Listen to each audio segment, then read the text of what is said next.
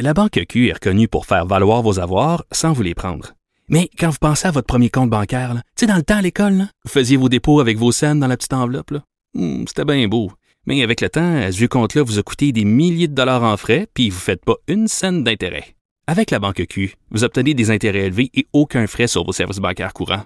Autrement dit, ça fait pas mal plus de scènes dans votre enveloppe, ça. Banque Q. Faites valoir vos avoirs. Visitez banqueq.ca pour en savoir plus. Tout le monde a droit à son opinion. Elle requestionne, elle analyse, elle propose des solutions. De 14 à 15. Sophie Durocher. On n'est pas obligé d'être d'accord. Vous le savez, en ce moment se déroulent les consultations sur le projet de loi 21 sur la laïcité de l'État. Et c'est tellement intéressant de voir la façon dont les gens couvrent ça, la façon dont les gens en parlent. Euh, par exemple, euh, je voyais passer sur mon fil Twitter euh, José Boileau qui était euh, à la radio de Radio-Canada hier et qui disait que ce qui la frappait, premièrement, elle disait qu'elle était tannée d'en entendre parler, parce que les consultations viennent de commencer. C'est un peu bizarre, José. Et la deuxième chose qu'elle disait, c'est elle dit il y a un manque de nuances des deux côtés. Je me disais ah oui, il y a un manque de nuances des deux côtés. Ah ben coudon. Moi, je trouve que, en tout cas, c'est sûr que je prends pour mon équipe, mais disons que je trouve que il y a pas mal de nuances. Écoute, il y a juste ça. À la quantité d'articles qui s'écrivent, de débats qu'il y a, de démissions, les gens ne font que ça, apporter des nuances, discuter, puis tout ça. En tout cas, c'est assez particulier. Nous, en tout cas, on va en parler avec Christian Dufour, qui est politologue. Bonjour, Christian, comment vas-tu? Bonjour Sophie. Je te tutoie parce qu'on se connaît dans la Bien vie. sûr. Vous connaissez, euh, vous connaissez ma règle à ce sujet. Écoute, toi, trouves-tu vraiment à ce point-là que le débat manque de nuances? Il me semble qu'on fait, on passe nos journées à apporter des nuances dans ce dossier-là. Euh, oui, je vais répondre à ta question, mais cela dit, je comprends José Boileau quand elle dit qu'elle est tannée d'en entendre parler. Moi, je suis très tanné d'en entendre parler et je pense que la plupart des Québécois autour de moi que je consulte euh, expriment une lassitude assez saine à l'égard de ce débat-là parce qu'on nous dit, ça fait dix ans qu'on en parle, est-ce que le gouvernement pourrait pas accoucher, qu'il fasse sa job, puis qu'on passe à autre chose? Pour répondre à, ta question, donc la lassitude, moi, je Tu la, la comprends. Je la comprends, puis je trouve que c'est sain. C'est que ça fait se gratter le bobo. Il y a une limite à un moment Non, donné. mais c'est aussi que c'est une lassitude qui vient de, dans l'esprit des gens, leur idée est faite. Donc, ça n'est pas en continuant d'en parler que tout d'un coup, on va voir la lumière, puis que les, les pros vont être anti, puis que les anti Donc, c'est vont pour être ça que pros, quand, là. que quand tu dis que, euh, bon, est-ce que ça manque de, de nuances, je pense qu'on connaît les positions des uns et des autres. Euh, on a pas mal d'informations dont on a besoin, sauf, sauf- sauf que- quelques-unes que j'ai apprises récemment sur les sites. On pourra en parler tout à, tout à l'heure. Ouais. Donc, euh, bon, ça manque de nuances. C'est qu'il y a, deux- il y a deux visions qui sont quand même tranchées et polarisées, là, où on s'entend pas. Il y a une vision plus québécoise, je dirais, du Québec issu de la Révolution tranquille, qui appuie le projet de loi du gouvernement, parce qu'il il est quand même très largement a- appuyé. Mais, puis il y a une vision qui se rattache plus au multiculturalisme canadien. Au, au fond, c'est ça. Cela dit, c'est c'est pas noir et blanc. Hein. On sait qu'il y a une... C'est pas vrai que c'est juste les francophones de souche qui, qui appuient le projet de loi. Il y a une partie importante des Québécois Regarde, issus Jamila Benhabib, hier, c'était elle qui a été la première à témoigner. c'est ça. Puis il y a des francophones comme Valérie Plante qui vont quand même euh, critiquer le, le projet euh, de loi. Donc, euh, je pense qu'on a fait le tour de la question.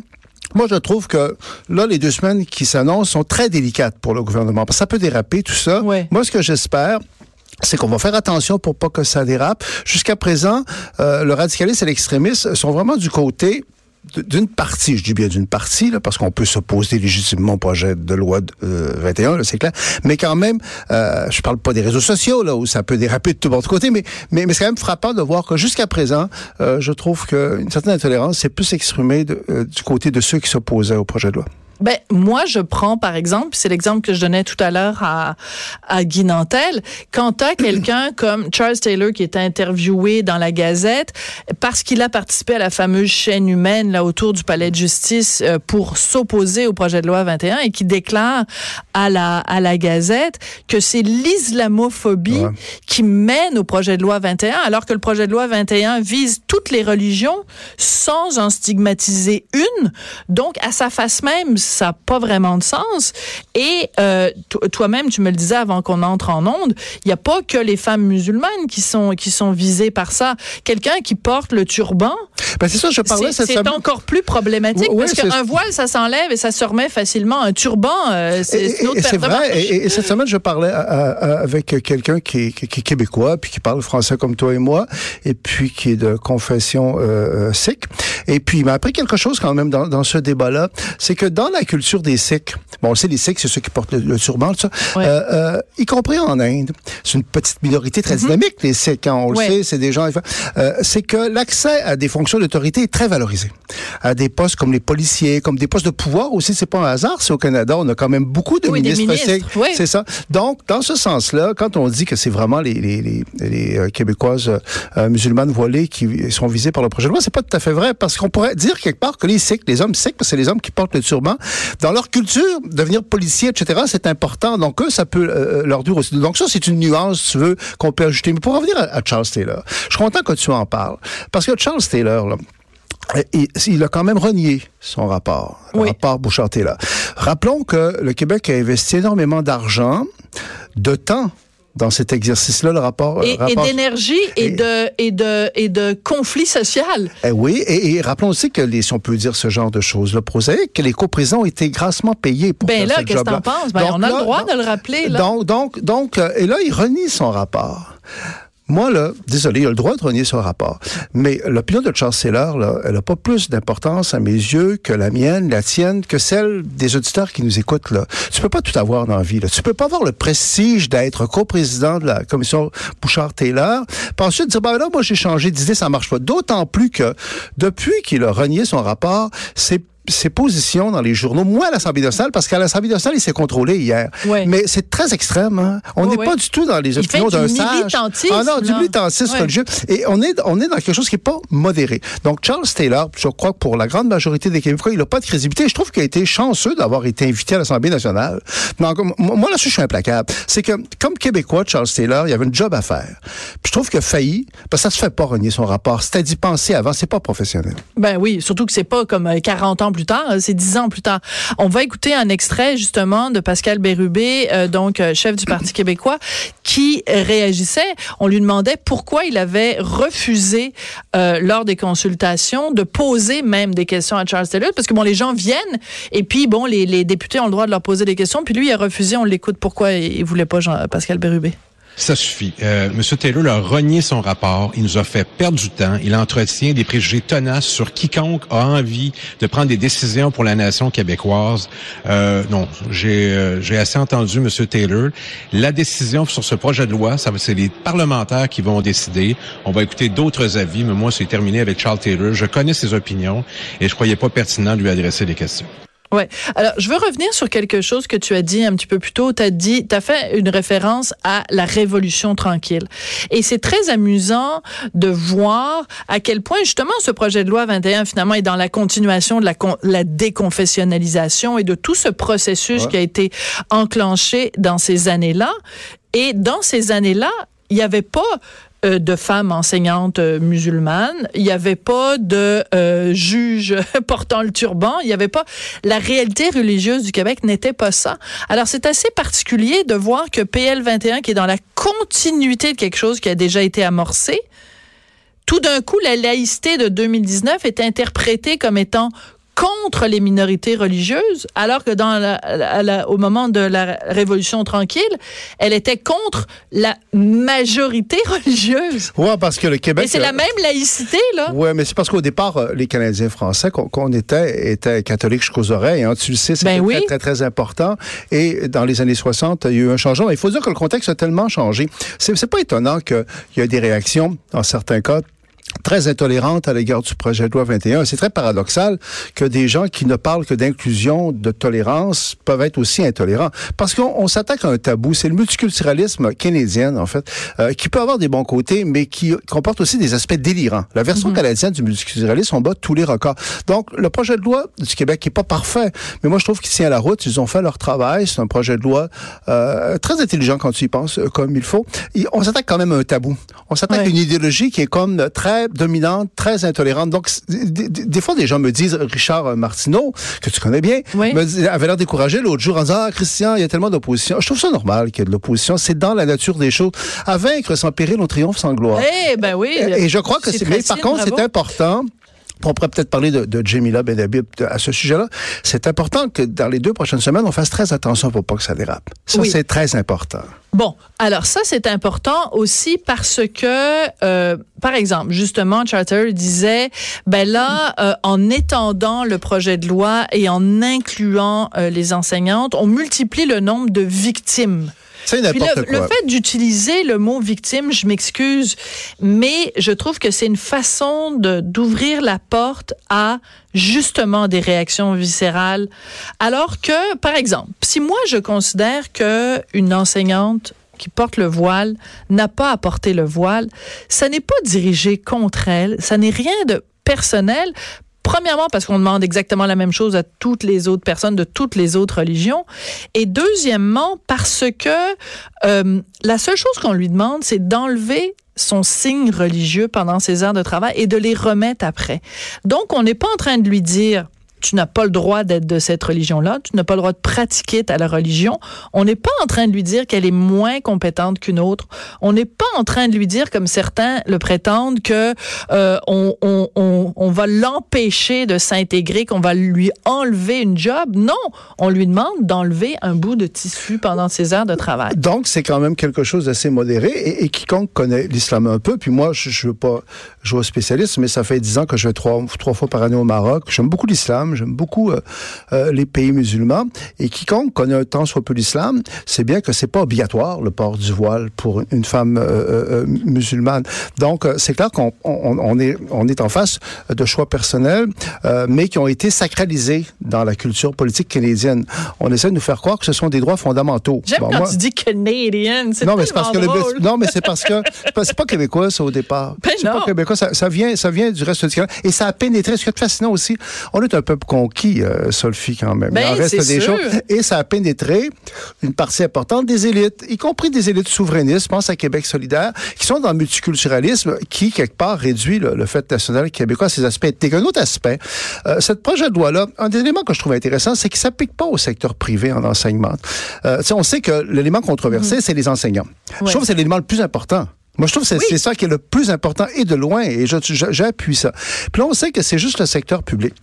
Et ça a été très critiqué parce que des gens disaient c'est pas cohérent. Bon, moi j'ai une vision un peu différente. Euh, je trouve d'abord on parle de la laïcité de l'État, puis on parle du secteur public justement. Ben c'est pas pareil le secteur public et le secteur privé. Et pour répondre, puis je trouve qu'on attache peut-être trop d'importance à le là, mais quand même puisqu'on en parle, nous disant oui c'est des vies brisées, des carrières brisées. Ben, les, les Québécoises en fait euh, de confession musulmane qui sont très pieuses, euh, euh puis pour qui c'est très difficile d'enlever le voile en enseignant, mais qu'elles aillent dans le secteur privé. Je veux dire, ce que je veux ben dire c'est que dans la vie, on peut pas tout avoir. C'est comme Taylor, tu peux pas avoir le prestige. Non, mais euh, non, il faut que tu fasses des choses. Donc, c'est des Québécois. Moi, je, je ne sous-estime pas, dans certains cas, le problème que ça peut causer à des gens qui sont très croyants d'enlever le voile. Mais on est au Québec, il y a des normes, on est dans une société quand même qui a le droit d'affirmer cette et on peut pas dire, moi, je comprends très, j'accepte très bien qu'on s'oppose au projet de loi. Mais ce que je n'accepte pas, c'est l'espèce de dérapage. Oui, on voudrait faire croire que c'est l'apocalypse. C'est tellement excessif. Mais ça, c'est comme... Les médecins qui sont allés non, mais écoute, cette lettre dans les journaux des médecins qui disaient que ça allait créer des problèmes de santé. Non, mais ça, c'était gênant, Sophie. Des, fois, il y a certaines choses. il y a certaines choses. Moi, j'ai lu ça, je pense que c'était dans le devoir ou dans. J'ai lu ça, puis je me suis dit, j'étais gêné pour eux. Mais non, je suis partie à rire, moi, j'en revenais pas. Mais c'est parce que. Et les ongles incarnés, c'est à cause du PL21. C'est parce qu'on n'est pas dans un Vous avez des problèmes digestifs? PL21. On est, ça l'a dit.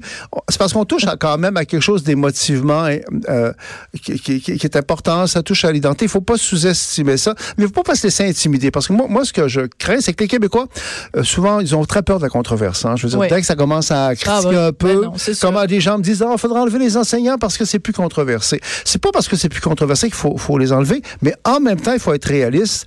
Euh, si on veut que le projet de loi loi passe, il faut pas se faire trop d'erreurs. Je trouve le gouvernement ne peut Ben, pas se permettre trop Ben, d'erreurs. parce qu'il est déjà assez modéré. Si en plus on commence à, à le diluer avant même qu'on on en ait fait l'essai au moins pour les, les cinq ils sont pas partis pour années. ça, parce que ce qu'on sent, J'espère. Mais ben, rega- regardons, rappelons-nous simplement euh, la loi 101. Si on avait commencé à dire ah c'est trop controversé, on va faire des. Hey, écoute, il y avait des gens de la communauté italienne là, qui déchiraient leur chemise en disant si jamais la loi 101 passe, ça va être l'horreur. C'est pas ça- vrai qu'on va envoyer des enfants dans les écoles françaises? Ben ils sont ils leurs enfants non, dans non, les c'est ça. écoles Ça françaises. n'est qu'on mort. parle là. de Jamila Benhabib hier. Oui, qui, qui est parlé. Parce, qu'elle a utilisé, il faut rappeler, donc, elle a dit que les gens qui euh, refusaient d'enlever leur voile, qu'ils tenaient, que les gens étaient si pieux et que leur faisaient passer donc la loi, la, la- la loi de Dieu avant la loi des hommes, que ces gens-là étaient des intégristes. C'est ça. Et, et- et- Est-ce qu'elle est allée trop loin, Jamila, Euh, en moi, utilisant ce mot-là? Oui, moi je trouve qu'elle est allée trop loin pour la raison suivante. D'abord, je veux, je veux rappeler que j'ai beaucoup de respect pour Jamila Benhabib, puis je dis pas ça là, juste pour être sirupeux. C'est une femme courageuse qu'on a essayé de faire taire, qu'on a essayé de calomnier, puis qui a, qui a une espèce d'expérience très pertinente. Cela dit, de dire ça à l'Assemblée nationale, puis aussi elle a même dit, bon, ah, ça peut euh, causer de la violence à un moment donné, je trouvais ça très malhabile. Parce que Bon, d'abord, c'est pas vrai que toutes les, les, les, les- les Québécoises de confession musulmane qui euh, tiennent à porter le voile sont des intégristes. Il peut y avoir un tas de raisons qui expliquent pourquoi Mais c'est-à-dire veulent... qu'elles ont une interprétation rigoriste. Elles peuvent être, on peut dire, elles peuvent être très, dans, dans certains cas. C'est peut-être peut- le choix de mot intégriste. Non, mais Ouais. c'est parce que, non, mais c'est pas mineur, là, Sophie. Parce Ouais. qu'intégriste, c'est pas un mot neutre. Euh, intégriste, c'est associé à la violence, c'est associé au fanatisme. Je trouve que c'est un mot qu'il faut pas prononcer dans ce, dans ce dossier-là. C'est-à-dire que son analyse, je peux la comprendre, de dire ils sont tellement pieuses, au fond, les, les, les, Québécoises de confession musulmane qui s'aiment à porter le voile, que ça cause un problème. Mais quand tu te mets à parler d'intégriste, tu entres dans un autre domaine. C'est comme le mot islamophobie, d'ailleurs. Ouais. Qu'il y ait de l'islamophobie euh, dans notre société, c'est incontestable, mais le mot islamophobie n'est plus un mot neutre. C'est des mots de combat, c'est des mots de militants. Donc, je trouve que, euh, en tout respect pour Jemila, que, que, pour, quel- pour qui j'ai beaucoup de respect, je trouve que ça, c'est dangereux. Parce que ça, ce genre de choses, ça peut faire déraper le dossier. Je trouve que le- la modération a bien meilleur goût et laissons l'espèce de radicalisme extrême à l'autre côté. Oui,